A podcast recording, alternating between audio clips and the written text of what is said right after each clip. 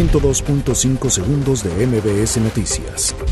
El canciller Marcelo Ebrard y el secretario de Estado de Estados Unidos, Michael Pompeo, dialogaron vía telefónica con el objetivo de compartir información y coordinar mecanismos para evitar la propagación del COVID-19 entre ambos países.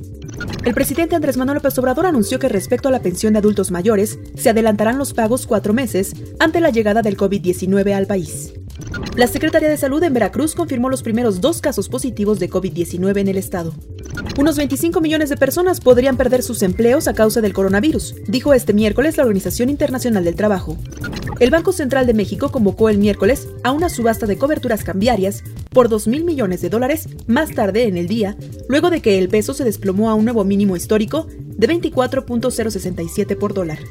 El gobierno de México informó que el avance registrado en las obras de Santa Lucía hasta ahora es del 7.37%, con 153 días de trabajos y faltan aún 733 días de obras, por lo que la fecha de término de la misma continúa siendo el 21 de marzo de 2022.